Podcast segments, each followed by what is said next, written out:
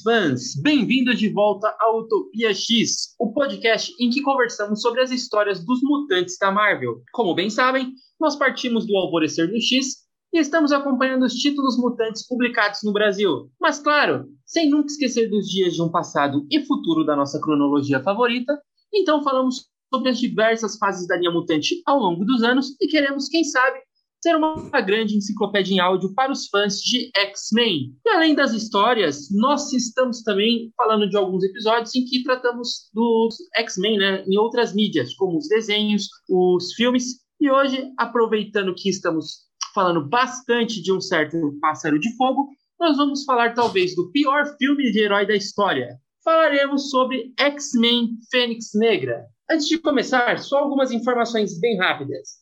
Se você é novo por aqui, não deixe de conferir também nossos outros episódios, por favor, né? E se está gostando do nosso conteúdo, você também pode mandar todo o seu amor ou a sua insatisfação para a gente através dos nossos perfis das redes sociais. No Twitter nós somos o arroba UtopiaXPodcast e no Instagram é só pesquisar por arroba UtopiaXmen. Você também pode mandar a sua mensagem por e-mail para utopiaxmen.gmail.com. Lembrando que X-Men ele é sem traço, né? Tudo junto. E agora vamos às apresentações. Meu nome é Caio e a única coisa que me consola é que, pelo menos nesse filme, a Fênix é uma entidade. Meu nome é Henrique e o que me consola é que não é o filme do Deadpool que eu vou falar sobre. Meu nome é Felipe e quando você começou falando de um pássaro pegando fogo, achei que a gente ia falar de The Gifted, que tem o pássaro trovejante. Mas não, a gente vai, vai falar do, do, Eu não acho que é o pior filme, não, mas vai dar, vai dar tudo certo. também não vou ficar defendendo o filme ruim também, não, porque tudo tem um limite também. Pelo amor de Deus, né? Bom, é... eu sei que nesse momento já tem muita gente já desistindo de assistir, porque eu acho que talvez gostou do filme a gente vai falar mal. Mas para quem vai ficar aqui, e a gente vai tentar fazer uma, uma análise aí, acho que talvez em três atos do filme, né? Acho que se vocês toparem, acho que seria interessante a gente falar em três atos no filme.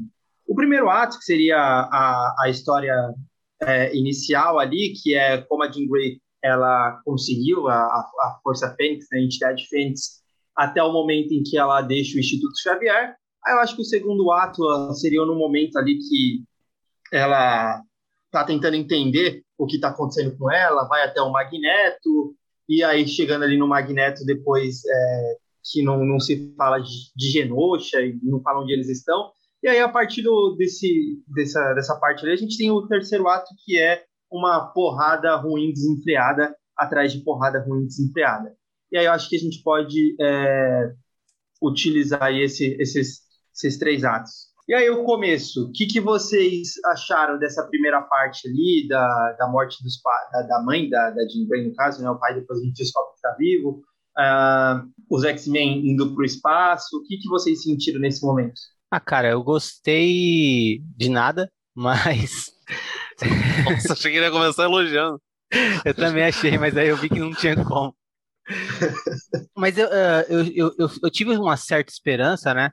Uh, antes de assistir o filme, eu tinha esperança de que eu fosse gostar, porque eu gostei até de alguns filmes ruins, tipo o Apocalipse, tá ligado? Só por se ambientar num universo X-Men, numa mansão X e coisas do tipo. Mas esse realmente eu não consegui gostar. Tem algumas coisas no começo do filme que, tipo, se me falassem, ó, oh, no começo do filme tem isso, no começo do filme tem aquilo, eu ia pensar, putz, o filme deve ser bom, pode ser da hora como por exemplo uh, os X-Men numa missão espacial, coisa que a gente nunca viu uh, no cinema antes, né, e que tem bastante nos quadrinhos.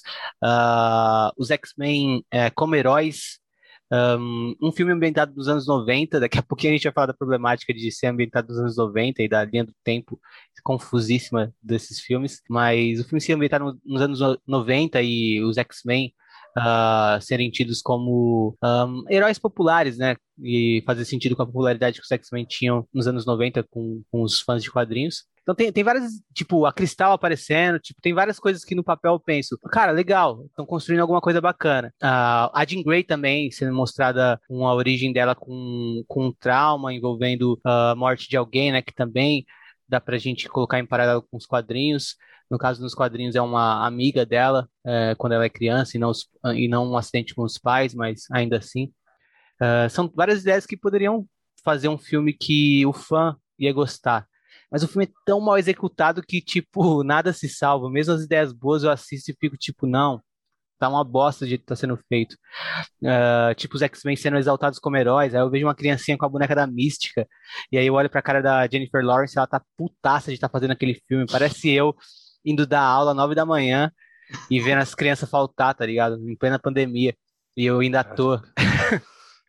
A, Mika, a, a, Jennifer Lawrence não queria fazer o filme, tava ali, tipo, super de mau humor, e a criancinha lá, tipo, com o bonequinho dela. Tem muita coisa errada nesse filme, tipo, só de pensar já, já dá um nervoso.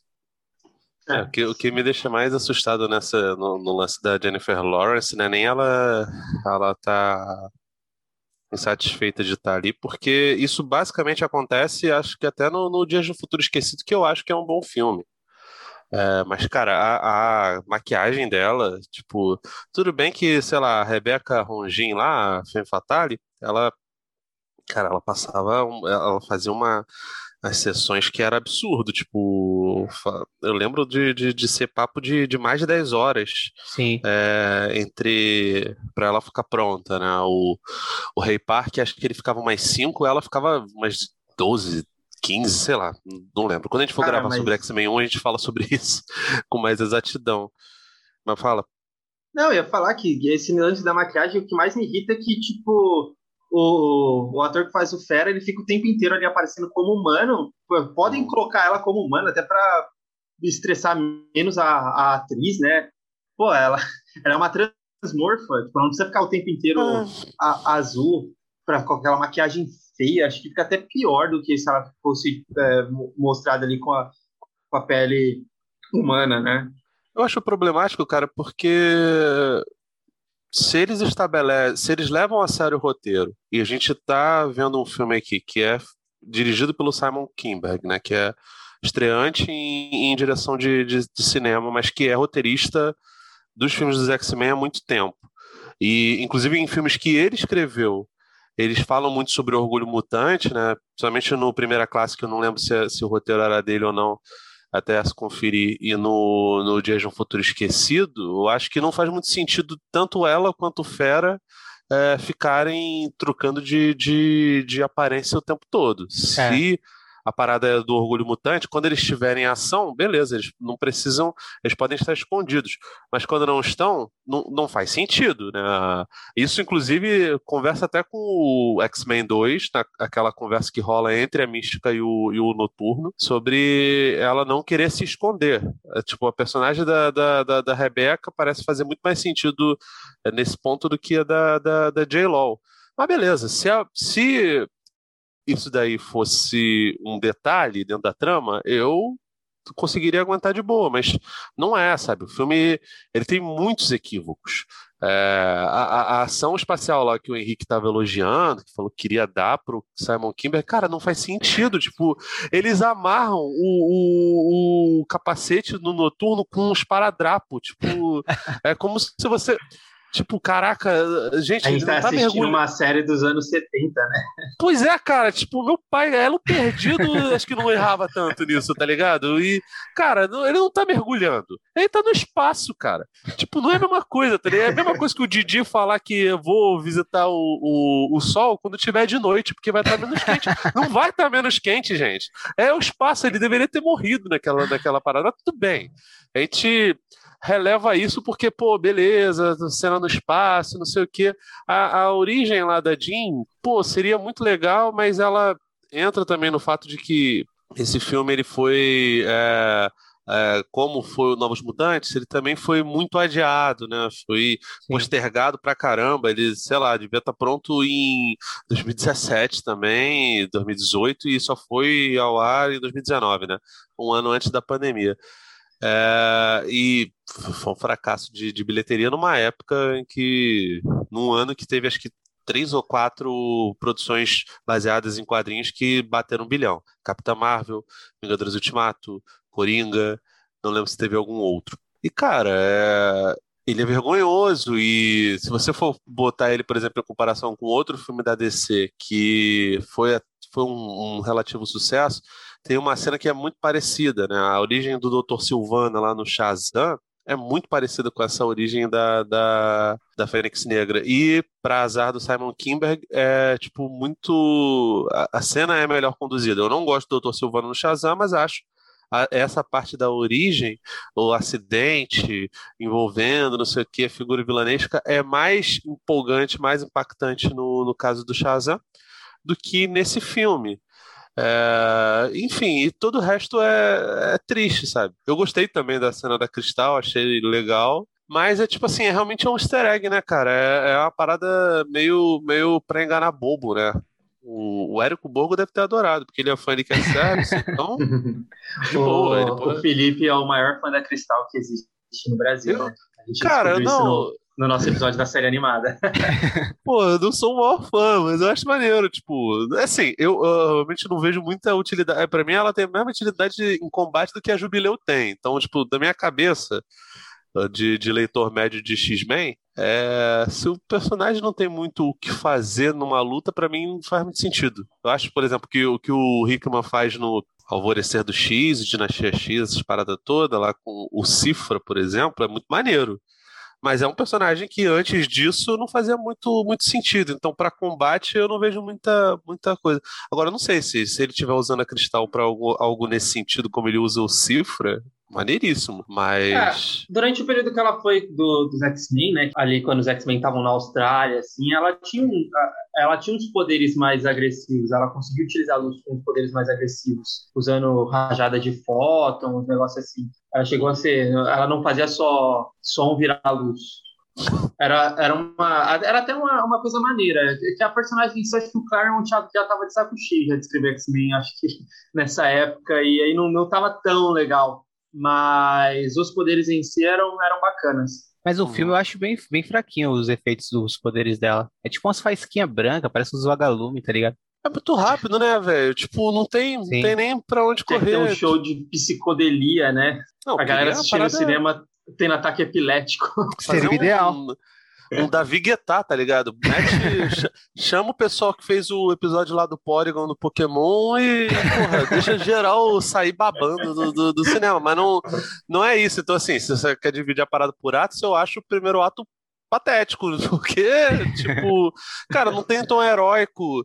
E aí, de novo, entra numa, numa, numa questão que, enfim, como a gente está fazendo de, em ordem descronológica, adoro essa, essa palavra, é, a gente acaba perdendo um pouco do impacto bizarro de que, que os filmes pós primeira classe eles vão pulando é, anos de um jeito que não faz sentido, porque, cara, se no primeira classe o Jay McAvoy e o, e o Michael Fassbender eram o, o Magneto Xavier, eles deveriam, a essa altura do campeonato, ter uma aparência como era do Patrick Stewart e do Ian McKellen, ou pelo menos um pouco próximo disso.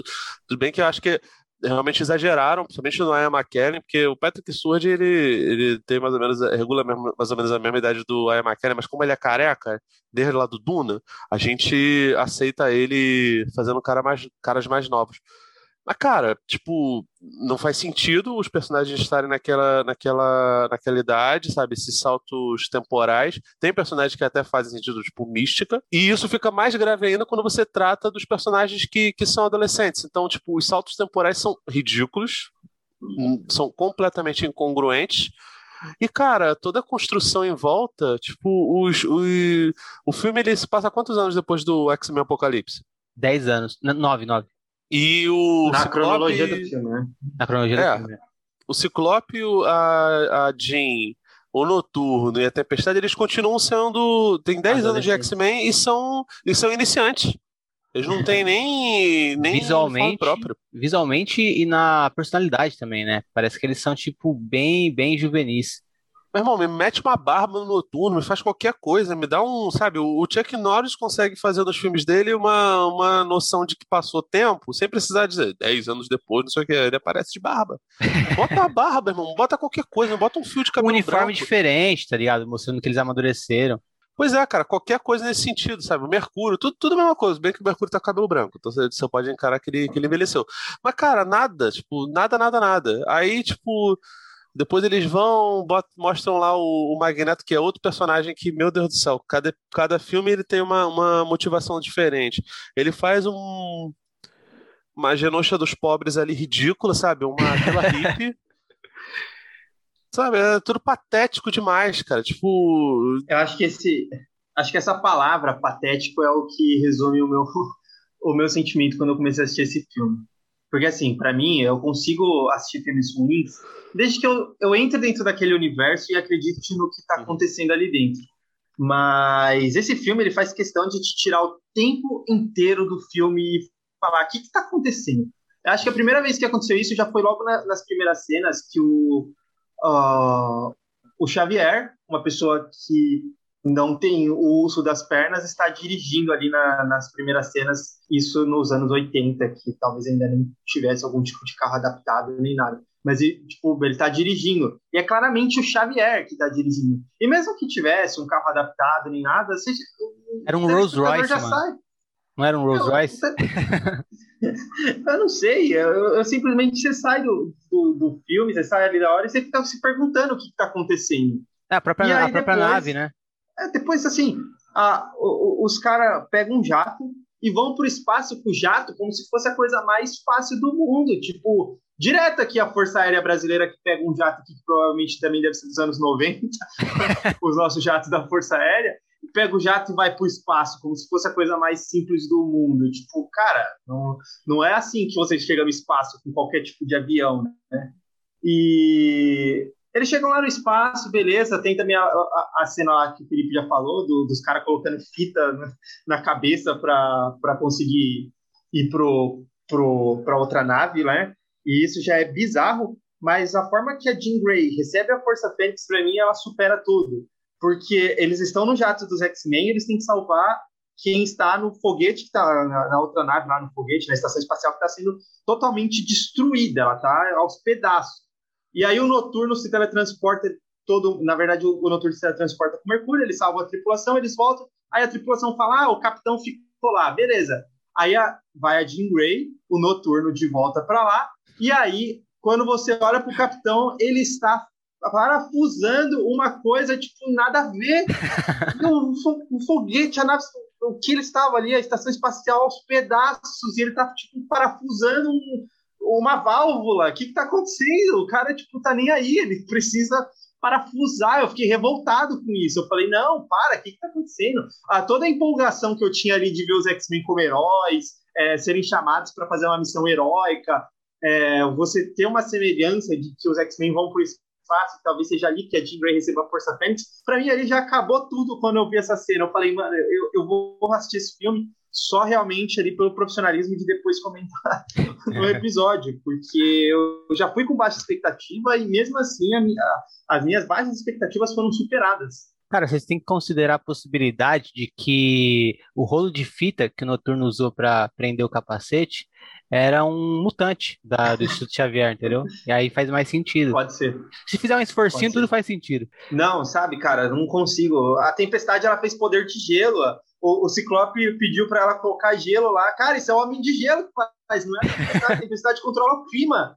Ela não sabe transformar água em gelo. Ela até conseguiria, ela, ela até conseguiria, mas com um esforço tremendo. Faz, ela, é. teria que, ela, teria que, fazer o estádio de Nova York ter o, a, a, pior tempestade do, dos últimos séculos, assim, a, a, inclusive assim, até nos quadrinhos. A tempestade ela, ela altera o clima de uma determinada região de forma muito brusca. Às vezes ela mesma não consegue recuperar, ela tem muito, tem que se esforçar muito para fazer é, recuperar, porque até o, o, poder dela sobre o clima, ela é, é uma coisa muito tênue entre o controle e a, e a natureza em si, né? E ela não controla os estados líquidos da água, ela simplesmente foi e colocou dois copinhos de bloquinho de gelo lá no copo do Ciclope. Antes Fora que ela não tem fala, né, mano?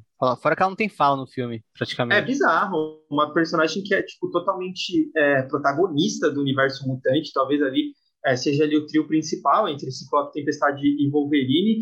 A, a Tempestade está no filme e realmente não tem fala. Até o próprio Ciclope, assim, se você pegar bem, ele também é, é, é uma coisa é, totalmente fraca. Se né? você pegar, é, se você tirar o personagem Ciclope do filme, o filme acontece da mesma forma. Se você faz um paralelo com os, os quadrinhos, o, o Ciclope ele é muito importante na saga da, da Fênix Negra, né? E que ele tem esse elo é, telepático com a, com a, com a Jean, né? esse elo psíquico com a Jean. E aqui, se você tira o personagem Ciclope do filme, o filme acontece normal, da mesma forma, assim como todos os filmes do, dos X-Men acontecem sem o Ciclope. Talvez o primeiro não. O propulsor de direção está prejudicado.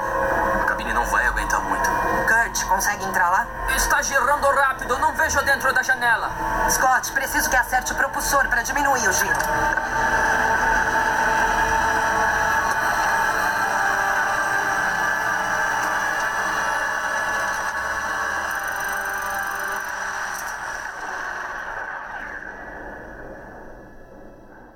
Bom, então agora acho que a gente pode é, começar ali a segunda parte do espetáculo. Que aí é o fato. que aí é o fato da, da Jean Grey. Ela começa a entender que está com algum tipo de entidade cósmica. Na verdade, ela não sabia que era cósmica, né? Mas algum tipo de entidade que está descontrolando os poderes dela.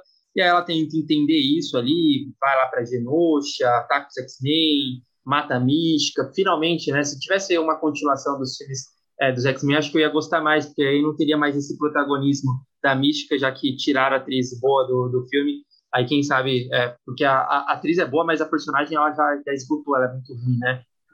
E aí a gente continua o, o filme ali, tem aquela famosa, meio que uma barriga ali no meio até a ação final, né? O que, que vocês acharam dessa segunda, dessa segunda parte ali? O, o Felipe já falou da Genosha do, sem, sem ser Genosha. É ruim, né, cara? Não, não, tá, tá, nossa, assim, o, o começo, ele parece que, que ele tava bom, aí, mas tava ruim também, aí depois parece que piorou, porque a parada realmente não tem limites, cara. Eu acho que, que, que não, não faz sentido. Aquela comunidade do, do, do Magneto não faz sentido. É, um monte de mutante de mutante genérico com poderes legais, assim, alguns que você olha e fala, nossa, esse daqui participou de não sei o que lá. Ah, esse daqui era da época do, do, do, do Morrison como, como roteirista. Só que também não desenvolve ninguém, ninguém tem nome ali, eles são é, é meio super amigos, tá ligado? É, a personalidade é o, é, o poder é a personalidade do personagem, porque você não sabe nem o nome dos, dos é, aliados do, do, do, Magneto ali. O, o, roteiro ele é super explicativo, mas a parte que ele deveria ser explicativo ele não é. É interessante que nesse, é, na verdade já no primeiro ato, né? Mas enfim aqui também tem um pouco mais de destaque que é os grandes vilões do filme que a gente ainda não falou, né? Que são fora o diretor e os roteiristas, os de bares. Nossa, que babaca. Sim, tem isso aí também. Que a, gente, a gente tentou gravar esse podcast. Esse filme é tão maldito que ele fez a gente perder uma gravação, né?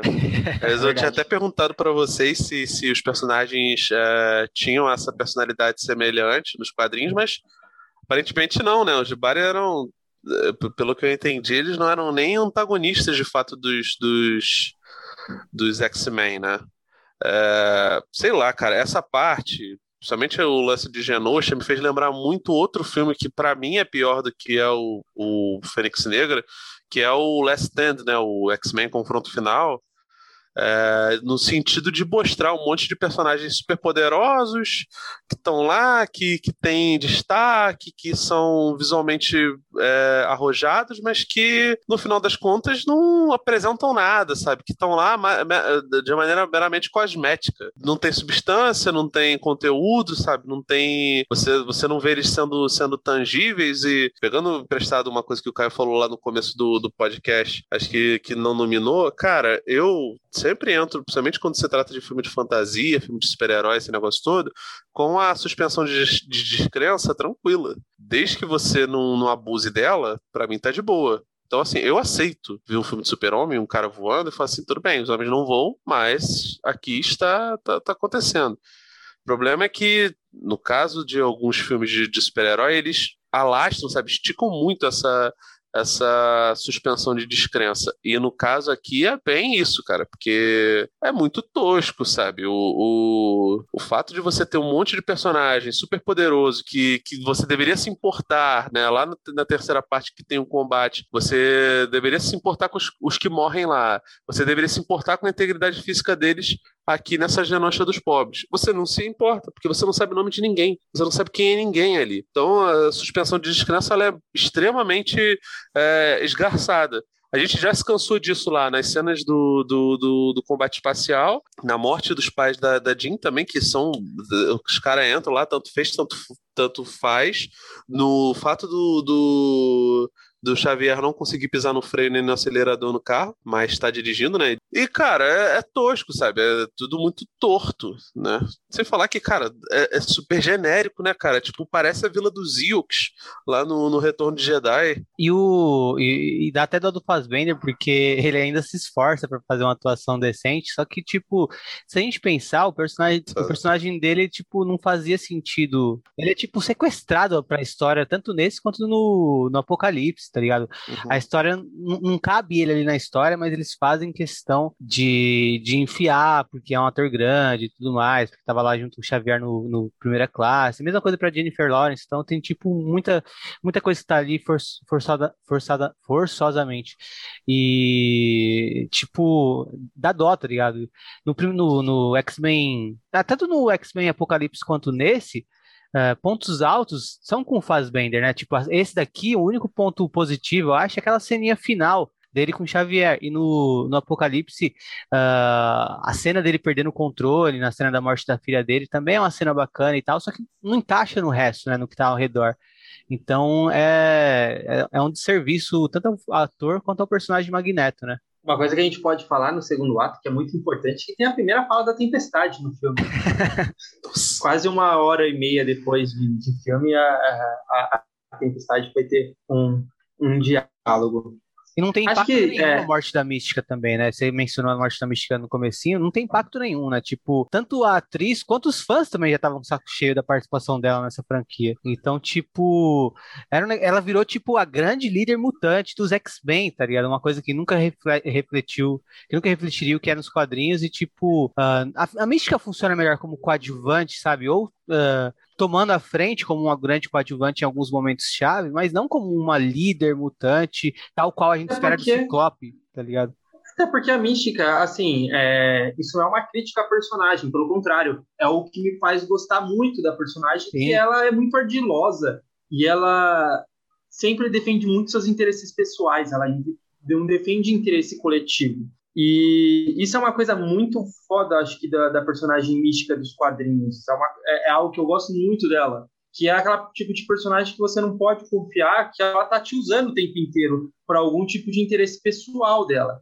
E aqui ela realmente vira tipo uma heroína, vira algo totalmente genérico mesmo, né? Algo que poderia ser qualquer outro personagem ali do, sei lá, os X-Men tem, se você olhar para a linha de frente dos X-Men, você pode nomear pelo menos uns 20 personagens ali e os caras pegaram um vilão, né, o que sempre foi retratado como um vilão, ou uma antagonista aos X-Men, para integrar os X-Men no, nos filmes, sabe? Então, é, é, é totalmente é, desnecessário. Eu acho bizarro porque, assim, lá no. Qual, o, acho que era no Apocalipse, né? Do, entre o Dias um Futuro Esquecido e o Apocalipse, eles estabelecem que ela se torna uma fonte de inspiração para muita gente, né?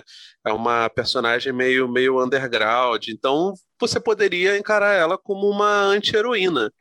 Só que aqui, ela não é anti-heroína ela é heroína e ponto final. Ela é a heroína clássica. Tipo, ela é, quase o, o Capitão América, assim, de tão, de tão torto que, que, que, que, funciona, sabe?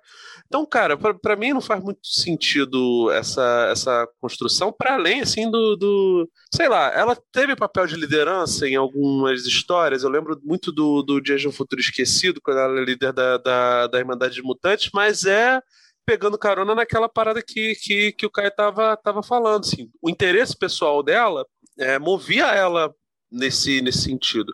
É, ela faz parte do conselho lá da, da, das histórias do, do, do Hickman, é, basicamente porque ela quer tentar trazer a, a namorada dela, a Sina, de volta, sabe? Ela, ela, sempre foi uma personagem que, que olhava mais para o seu próprio umbigo do que para a necessidade do, do, do todo.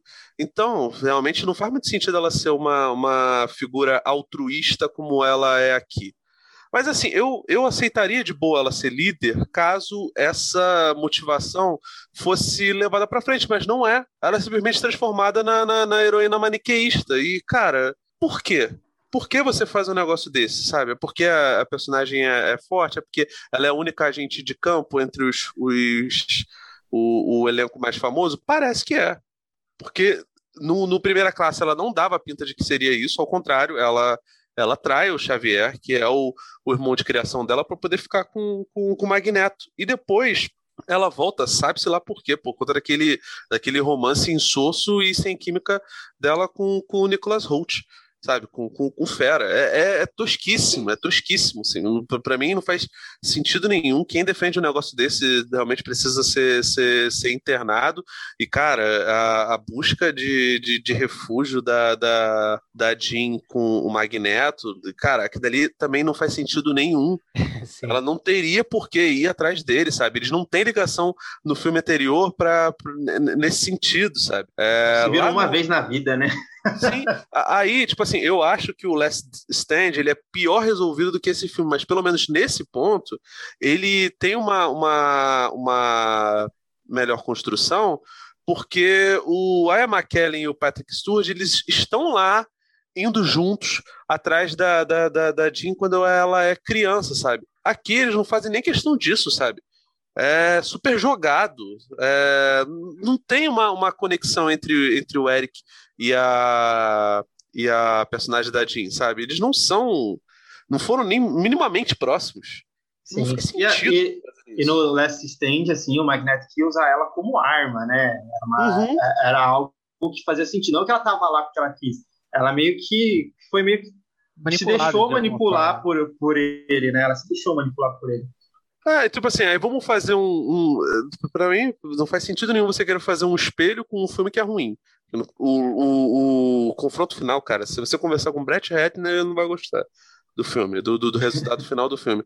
Aí você faz um espelho com um filme ruim, cuja a, a, motivação dos personagens é ainda pior do que do que anterior. Sinceramente, cara, por que você tá fazendo essa palhaçada, cara?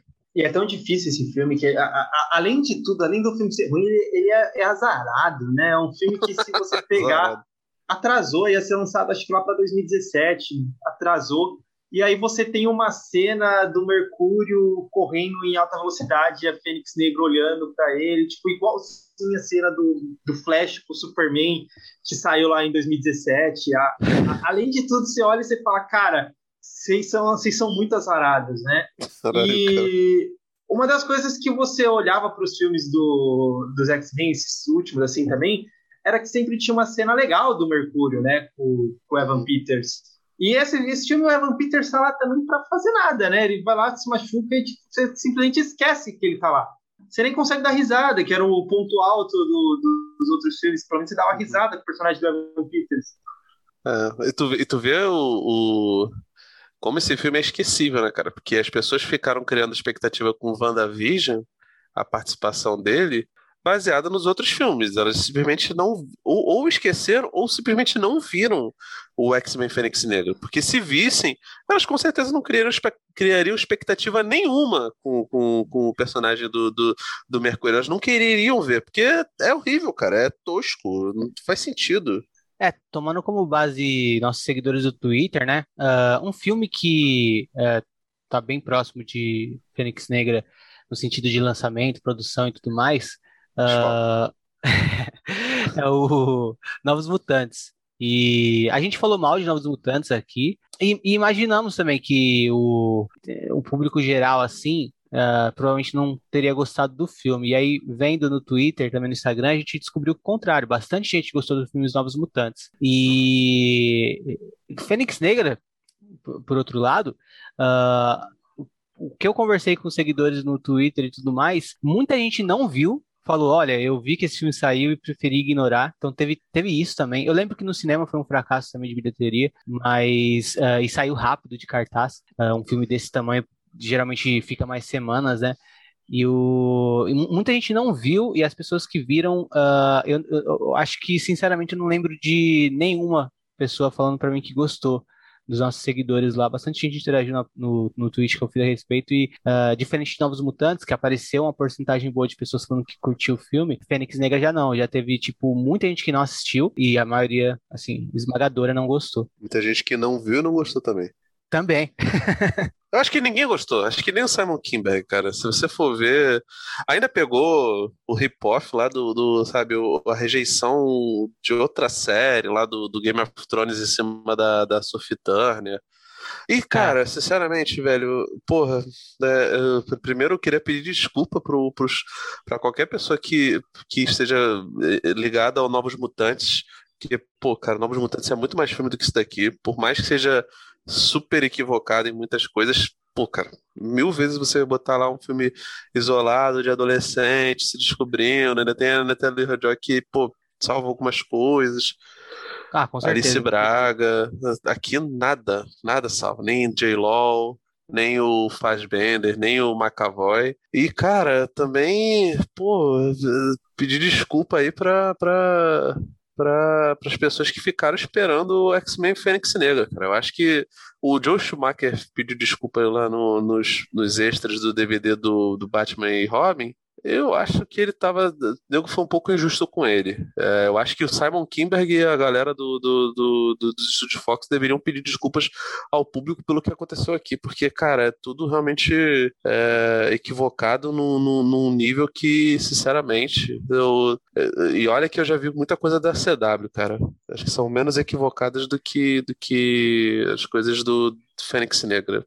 Cara, eu assistiria Batman e Robin em looping por uma semana para não ter que ver esse filme de novo. Também é divertido. Também, também não sei se eu sou tão, tão radical assim. e olha que eu, que eu gosto, cara. Acho que tem coisas engraçadas, pelo menos. É divertido. Oh, uma coisa, só, coisas... Só, antes, só antes de terminar esse, esse bloco, acho que o Caio quer falar alguma coisa também ainda, mas só antes que eu esqueça, eu achei deprimente que Novos Mutantes saiu no, no Telecine, acho que algumas semanas atrás, umas três, quatro semanas atrás, saiu, estreou no Telecine, né?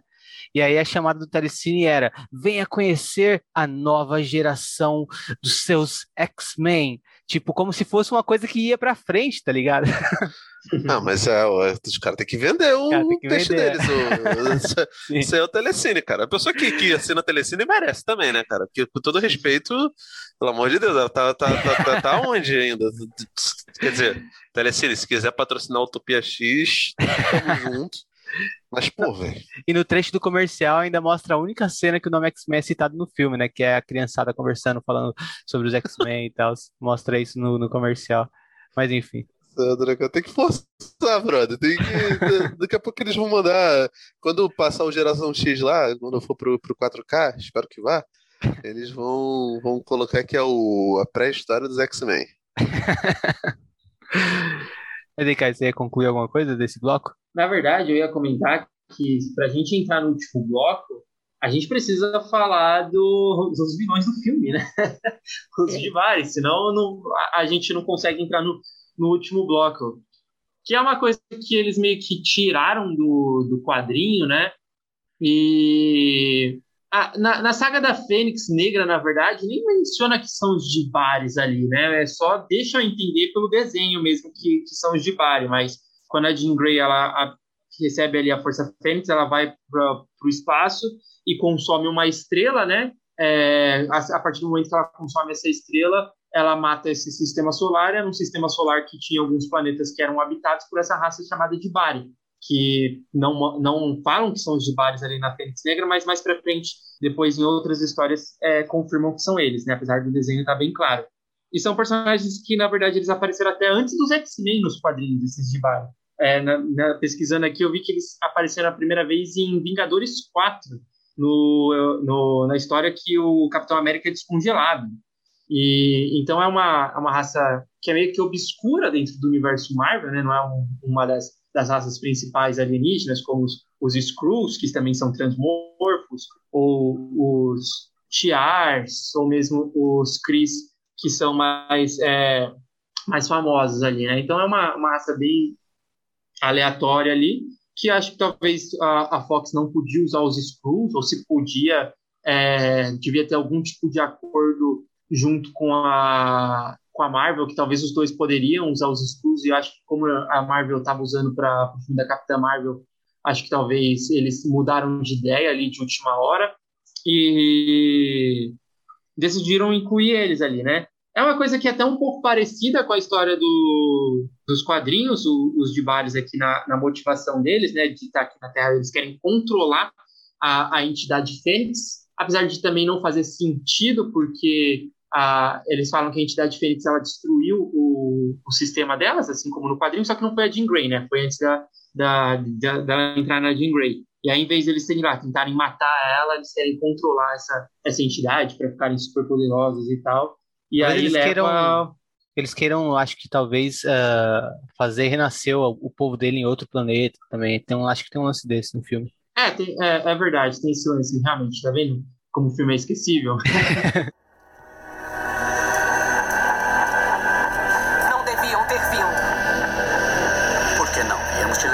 casa, Tim. Eu não tenho uma casa. Cuidou para que eu não tivesse.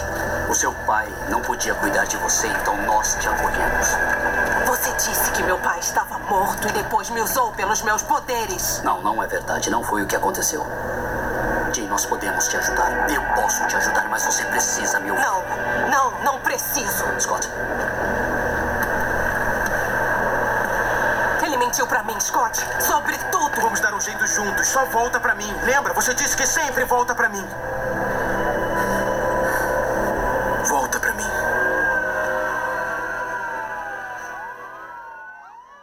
que aí a gente vai pro, pro terceiro ato e temos aí a, a luta final do X-Men mais Magneto, mais mutantes aleatórios do Magneto versus aí os, os Dibares em um trem.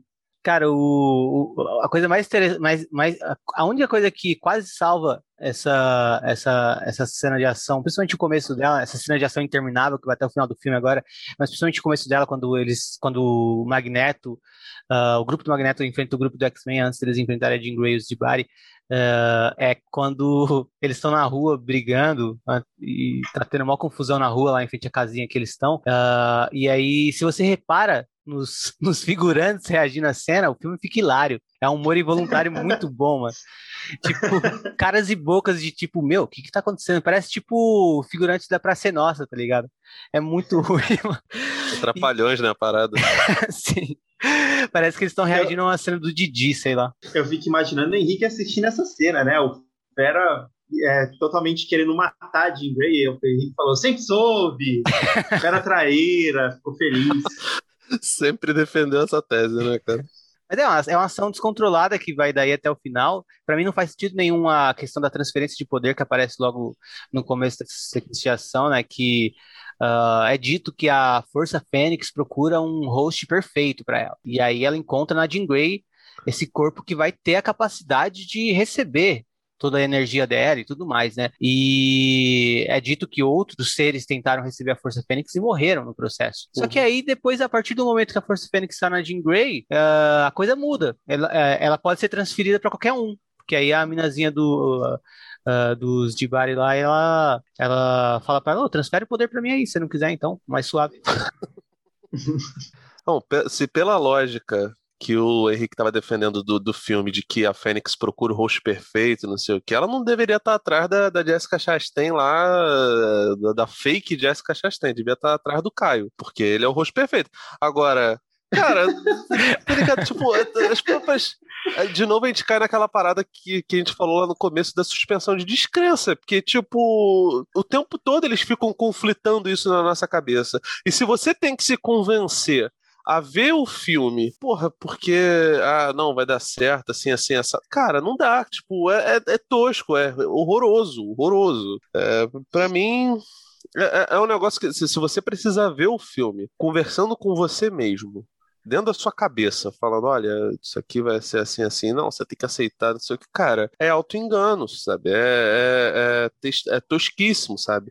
Sem falar que, cara, para mim, o tempo todo eles estavam querendo usar os screws, mas não podiam, né? Porque na época ainda era a parada da, da, da, da Fox e, e o filme ainda caiu na, na, na, malha fina de, no meio da pós-produção, acho que foi no meio da pós-produção, a, eles terem comprado, a, a Disney ter, ter comprado a Fox e não sei se os leitores lembram, mas demorou a se estabelecer que, que, que a Fox era da Disney de fato, então chance zero deles usarem os Skrulls. Acabou que o filme foi lançado depois do Capitão Marvel, mas já estava estabelecido que os Skrulls apareceriam no, no MCU, né? Por mais que, ao meu ver, não fizesse sentido, porque se eu não me engano, os Skrulls são personagens é, da, da, da, prioritariamente da franquia do, do Quarteto Fantástico, né?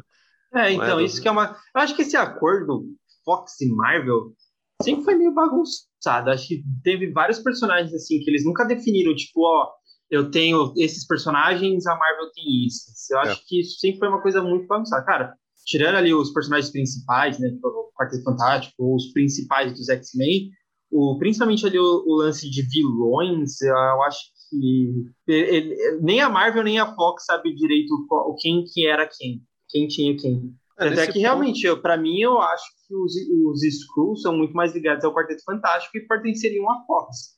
É, pois é. No final das contas, se tem alguma coisa boa nesse, no sentido da, da Disney estar tá fazendo esse, essa, esse canibalismo com o, o, a indústria, pelo menos nesse ponto aí é um negócio positivo. De resto, eu acho tudo horroroso, porque a, a Disney hoje estabelece, e é, acho que é uma crítica que tem que se fazer mesmo, estabelece uma parada predatória, escrotérrima, com, com os cinemas, né? O Vingadores Ultimato, por exemplo, ele estava ocupando acho que mais de 90% das salas de cinema do, do, do Brasil. Depois o pessoal ficou lá reclamando, né? Ingrid Guimarães ficou reclamando no de Pernas pro Ar 3 que, que ela não conseguiu estrear o filme direito. Até porque, se eu não me engano, ela estreou quando o Capitão Marvel ainda estava em, em, em circuito e logo depois entrou o Vingadores Ultimato, né? Tipo, uns quatro é, semanas depois. Isso é, isso é um problema, sim, mas isso não é tanto nem da Disney, na verdade, é mais dos exibidores mesmo, né? Que é, olham isso como caça-níquel e falam, ah, isso daqui vai dar, vai dar é dinheiro, da... então eu não, não, vou, não vou pôr o, os filmes que não vão dar dinheiro na, nas salas. É da Disney porque a Disney fez essa exigência para o Brasil e uh, as, as, autoridades brasileiras que deveriam bater de frente, obviamente, não bateram porque são pela saco de, de, de estadunidense. Então, assim, eles realmente fizeram isso. Não estou falando que é uma parada inédita, a Warner já tinha feito isso antes, mas é, na época ainda tinha Ministério da Cultura para poder ficar batendo de frente com isso. Mas e a Disney faz. É, mais ou menos. Não sei se se importavam ou se faziam uma parada só por, por política. De qualquer forma, ainda assim tinha algum tipo de, de, de, proteção. E a realidade, cara, é que por mais que o, que o leitor ou ouvinte não, não se interesse, por exemplo, por cinema nacional, esse negócio todo, um cinema nacional se estabelece forte quando se cria o hábito das pessoas de verem os produtos do, do, do, seu próprio país, sabe? Na época que tinha Embrafilme, eu não quero que volte essa época, é evidente que não, mas quando os Trapalhões, por exemplo, faziam filmes de, de é, sucesso absoluto de, de bilheteria, esse negócio todo, né? A Xuxa fez 200 filmes, um pior do que o outro, esse negócio todo é, as pessoas tinham é, hábito de ir no cinema para poder ver filme nacional. Qualidade ou não desses filmes a gente não, não discute, até porque a gente está falando aqui de um filme dos Estados Unidos que é sensacional, né? Uma obra-prima, um cidadão Kane dos filmes de mutante. Mas enfim, independente de qualidade ou não, você estabelece crescimento de, de indústria de cinema quando as pessoas vão ver os filmes. E se todas as salas estão ocupadas com Vingadores Ultimato, ou com Fênix Negra, ou com Batman vs Superman, não dá, né, velho? Mas, enfim, isso aí não. O filme é tão bom que a gente até, até acaba apelando para essa, essas discussões, essas digressões, né? E aí? Não, e aí o filme, filme? O, o, filme, eventualmente chega ao fim, né? E aí é um grande alívio. Sim, Mas acho que dá para falar também do. É, tem, uma, tem brigas intermináveis, você que não viu, não veja. Não sei muito por que a gente falar sobre. Mas é, é, tem brigas intermináveis, tipo. Uh, tem um noturno modo assassino. E tem, tem coisa pra caramba. Nossa, né? você me lembrou disso, cara. Pode crer. Isso, é, isso é algo que, assim, é, é desonroso pro personagem, né? que você poderia, é, inclusive, assim... ter ficado, ficado sem lembrar, né? O Henrique, é, eu... é desonroso pro, pro Noturno, assim. É, é, enfim, eu lembro da, do trailer de X-Men Fênix Negra, E aí, os trailers. Acho que assim, hoje em dia, se, se um filme ele faz um trailer ruim, é, pelo amor de Deus, né? Então, pelo menos o trailer do filme, tipo, era, era ok, assim. Eles davam uma ênfase, assim, o ápice do trailer para esses trem voando. E aí eu olhei aquilo e falei, cara, não. E aí, se eu tava esperando chegar essa cena do trem, ela é realmente pior do que eu tava imaginando, assim. Sim, é muito ruim. Tipo, era pra ser algo catártico, né? Catártico é uma palavra que existe? Ou é catártico? Existe. Existe catártico. Ok. Era isso aí que o Felipe falou, mas era pra ser isso, né? Mas, mas não rolou. Cara, eu, eu não sei, vocês acham que eles estavam tentando replicar a cena de abertura do X-Men 2 pelo fato de ter Sim, sido eu fodona? Acho, eu acho. Porque tem várias coisas Pô, assim, né? No filme nossa, todo. cara. É, e tem também, é, sei lá, até o próprio lance do trem, dos mutantes ficarem presos no trem, já tinha tido no X-Men The No Last final, Stand, é, e- sim. Tem várias coisas assim no Pô. filme inteiro. Tipo, essas. Parece essas- que os caras estavam sem criatividade, né? E fazer alguma coisa nova e foram reciclando ideias. Eu acho, eu acho que ele, na verdade, na verdade, o Simon Kimber quis homenagear Assim as mesmo. cenas ruins dos. Do, do- não sei, é, eu acho que. Eu não sei se ele é roteirista do Last Stand, talvez ele até fosse. Vou conferir aqui. Mas, cara, que merda, né, cara? Tipo, você, sei lá, essa- dessa parte aí, esses últimos atos aí, a parte que eu mais gosto é a, é a Jean Grey é, vingando vocês, principalmente quando ela faz o, o Xavier ir andando até ela, subindo as escadas. Cara, aquela cena é tão É bizarro. ridícula, cara, que eu acho que. Aquilo ali eu acho que chamaram o Joe Schumacher pra, pra, pra dirigir, porque é muito é muito tosco, cara. É, tipo, eu acho maravilhosa, pelo fato de, de ser um momento charquinado do, do, do, do filme. Porque, porra, é. é- é- nossa, é tão bizarro, tipo, é tão cringe, velho, que. É cringe. Acho que Eu essa acho- palavra é, é, é perfeita, é cringe demais. Cara, eu vi Ah, aqui, cara, ele eu- escreveu. Eu gosto, cara.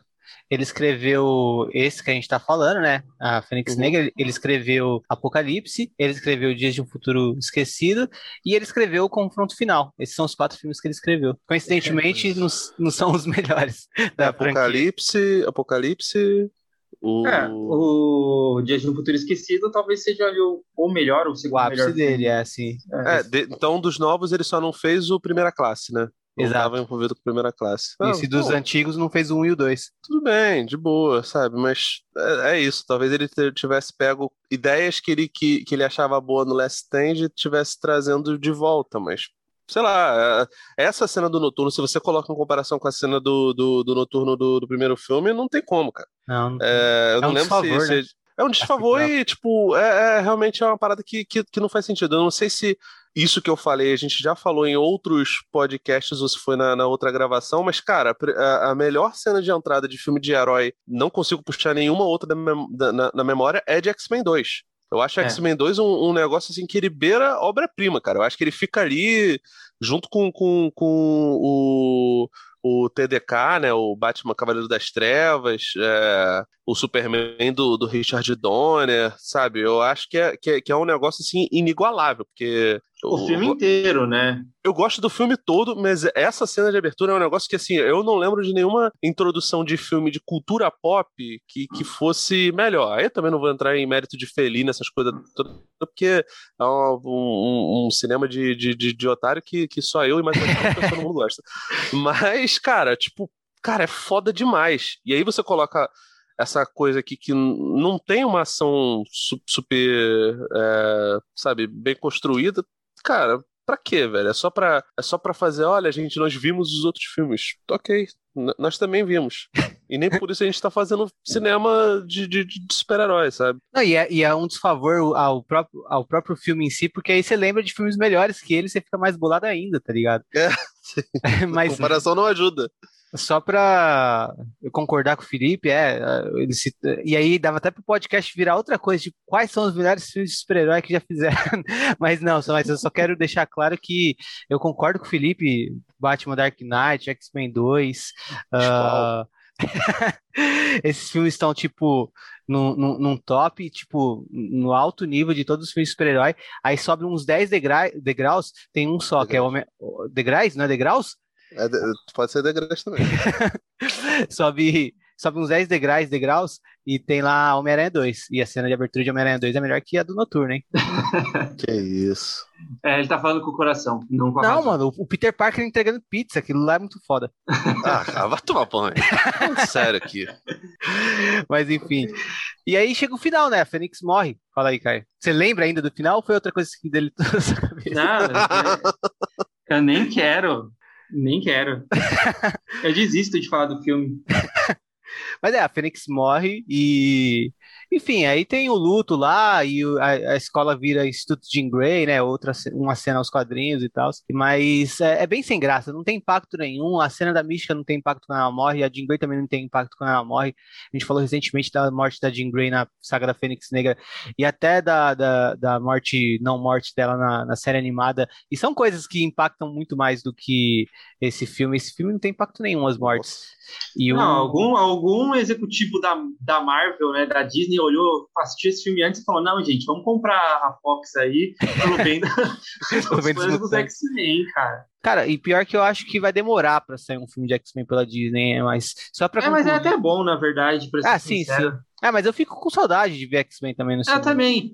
Mas é bom demorar um pouco, porque é, apaga um pouco essa, essa franquia que a gente tem. Porque eu acho que uma, uma- um ponto forte da Marvel é de ter uma pessoa ali por trás que comanda todo o universo, né? Que é o, Kevin Feige. Kevin Feige. Obrigado.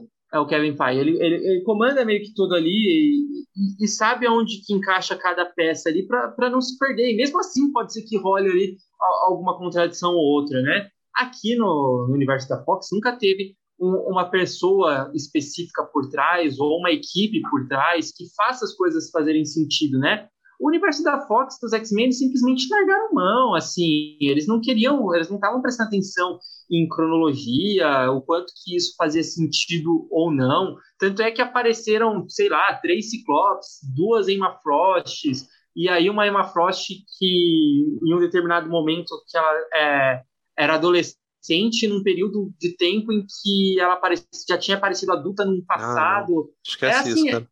É, é uma coisa que era muito bagunçada, assim, a, a Fox, é, tirando ali a, a, a linha X-Men 1, 2 e 3, né, que eram filmes que eram continuações um, um dos outros, que eram fáceis não se perderem ali, o, por, por mais que o terceiro filme tenha sido horrível tal, né, mas ainda assim é uma continuação que faz sentido com os outros dois primeiros filmes. Depois disso, a saga Wolverine, é, a, a saga, não, a trilogia Wolverine, é, esses novos filmes do depois do First Class e terminando aqui no Fênix Negra, com os novos mutantes como um primo a, a, ali do, desses filmes, assim, eles simplesmente ignoraram assim a, a cronologia, a, a lógica da coisa e falaram porque- fazer qualquer coisa só para fazer o filme e, e dar certo. Em alguns casos que deram certo, como o, o Logan, que é um filme genial, assim, e outros que foram, tipo, não, uma, uma grande merda, como esse, o X-Men Apocalipse. E eu lembro até que eu tinha conversado com o Henrique na época que a gente assistiu é, X-Men Dias de um Futuro Esquecido, porque o First Class não fazia sentido, o, o filme do Logan tava, é, do, do Wolverine Origins estava assim, quebrando toda a linha do tempo do- dos X-Men, e aí você tem ali o Dia de um Futuro Esquecido, e aí você pensa, cara, agora vai ser organizado. Tanto é que o Dia de um Futuro Esquecido, eles têm uma forma de você rebootar tudo. Era um Uhum. reboot de tudo, né? Eles simplesmente cagaram pra isso e continuaram a história do, do Wolverine, no Wolverine Imortal, e fizeram o X-Men Apocalipse Não, depois de 10 anos. Imortal é antes do, do, do, do Dia de Futuro Esquecido, mas enfim, continua.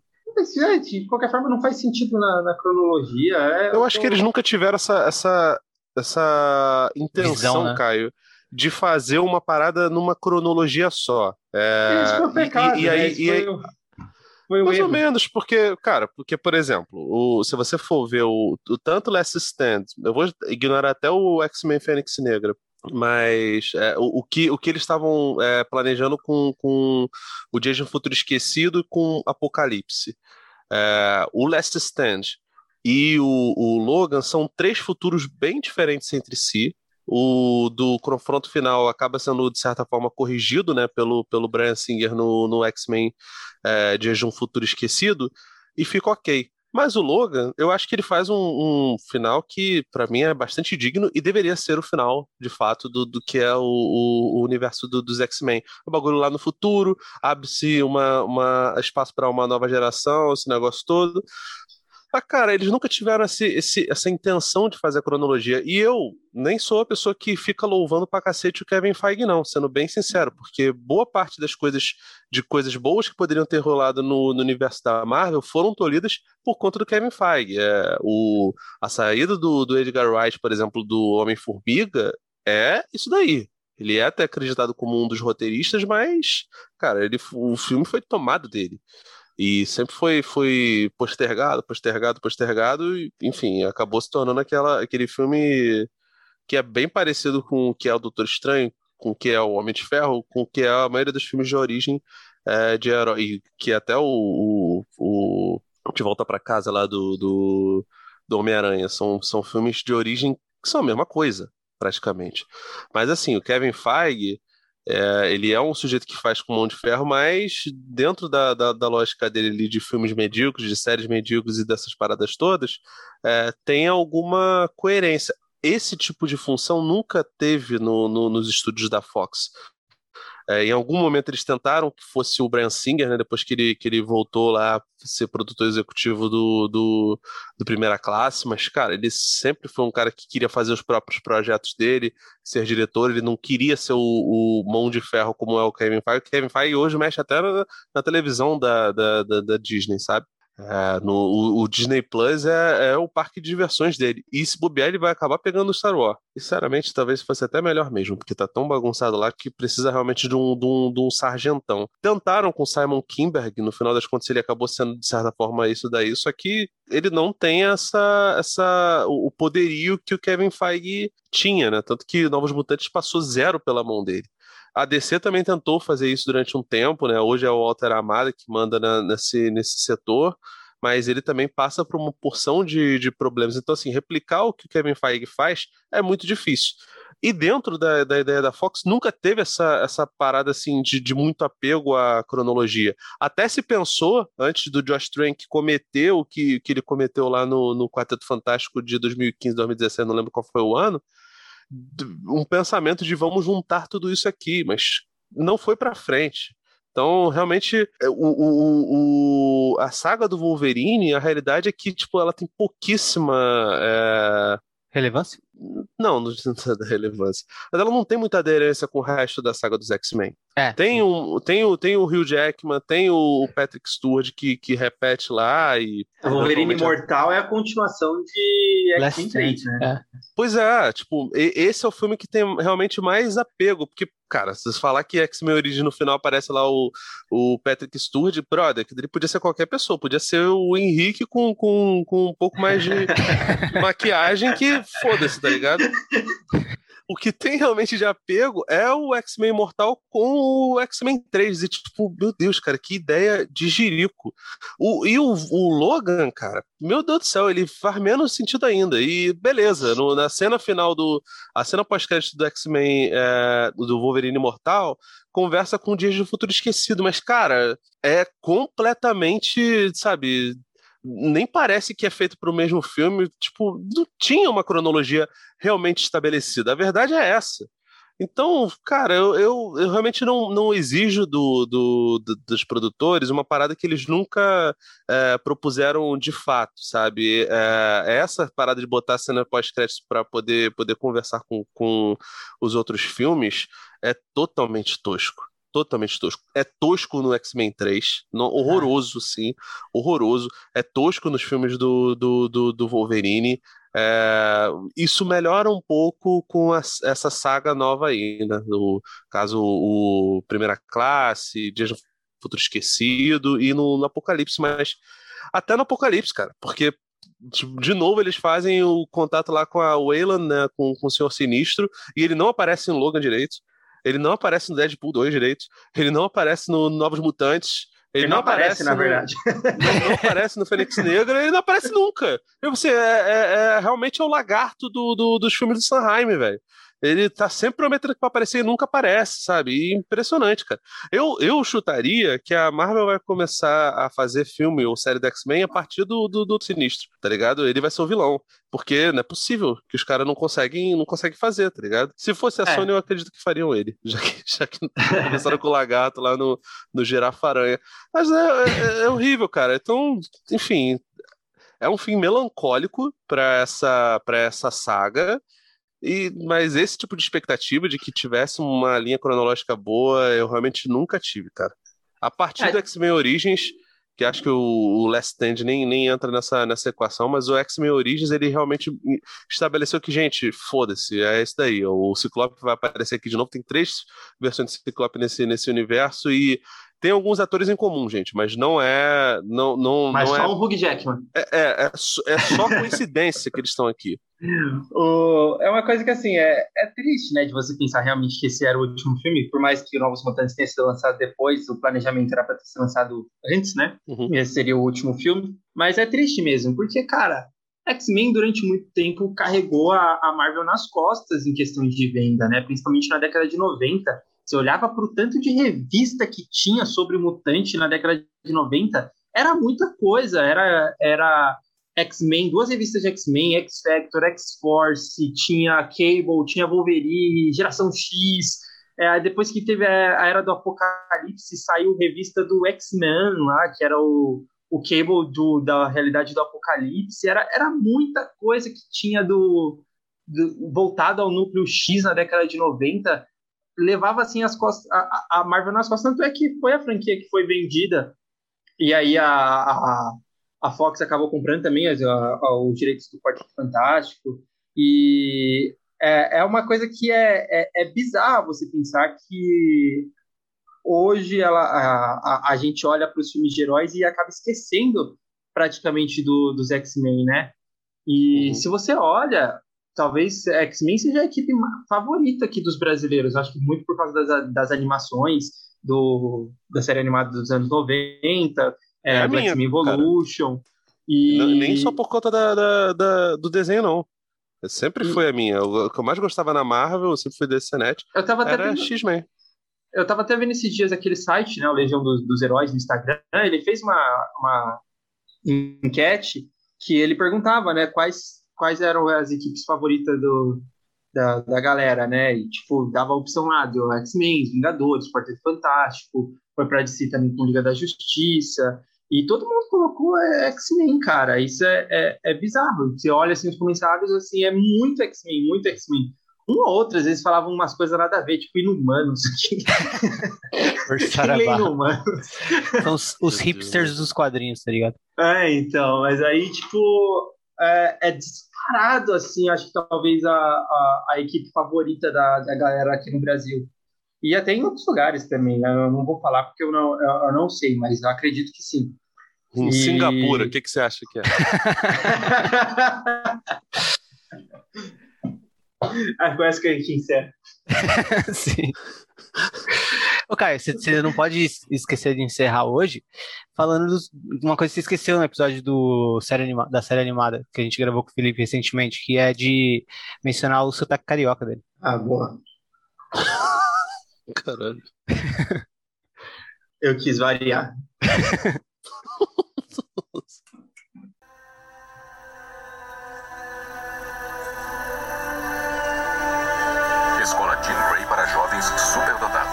Eu sei quem eu sou agora. Eu não sou apenas o que os outros querem que eu seja. Eu não estou presa a um destino além do meu controle.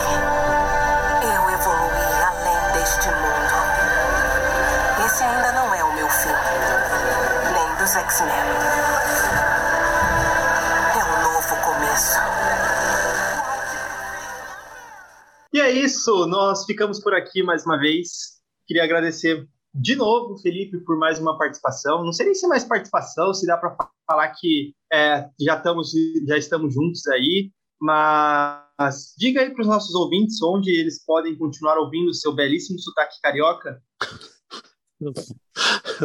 Gente, é sempre um prazer gravar com vocês. É, infelizmente não com um filme legal, mas É isso, né, gente? O cinema às vezes é feito de, de, de coisas ruins também, né? E se os ouvintes quiserem é, ouvir alguns pitacos meus ou ler textos, estamos lá no Vortex Cultural está no, no Spotify, na maioria dos, dos, agregadores de podcasts, e no site também, lá a gente faz crítica, e no Cine Alerta, que a gente fala mais sobre é, coisas mais recentes, é, seriados, né? Agora, é, há pouco tempo saiu um especial do Silêncio dos Inocentes lá, que está fazendo 30 anos em, em 2021, e vocês têm que focar em convencer o Henrique e o Caio a gravar sobre Geração X, que é muito melhor do que X-Men Fênix Negra. Eu vou morrer falando pra gente falar, faz, falar sobre isso, entendeu? A gente tá falando aí de filmes bons de, de super-heróis, X-Men 2, Homem-Aranha 2, Homem-Aranha do Sanheim, Superman do, do Donner, Expulso, Estado do Inferno, que infelizmente acho que nunca vamos gravar um, um, podcast sobre esse filme que é maravilhoso. E eu acho que entra também Geração X Steel, o filme lá do Aço, do Shaquille O'Neal. Mas tentem convencer eles a, a, gravar sobre Geração X, porque eu acho que vale muito a pena, que é muito já, foda. A gente já marcou uma data para gravar sobre Geração X, mano. É fevereiro de 2023. Aí, ó. tem, tem, tá, tá, tá, tá, na agenda, gente. Vamos, vamos, vamos, vamos fazer isso acontecer. Geração X e The Gift também, que o Felipe cobra aí a gente, Pride of X-Men. É, o, o, o, The Gifted, inclusive, entrou no catálogo do, do, do, Globo, do Globoplay, do Disney Plus. Então, é verdade. Agora, agora é a chance. É uma boa aí. Faz parte aí da, do nosso grande Os Universo Mutante. Mas queria realmente agradecer você, Felipe. Saiba que você é sempre bem-vindo aqui para conversar aí sobre qualquer um dos nossos temas. Quero agradecer os ouvintes por ter nos ouvido até aqui. E ficamos mais uma vez aí esperando vocês e aí, quem sabe, em um futuro esquecido. Tchau! Foi meio brusco esse final, né? Tipo.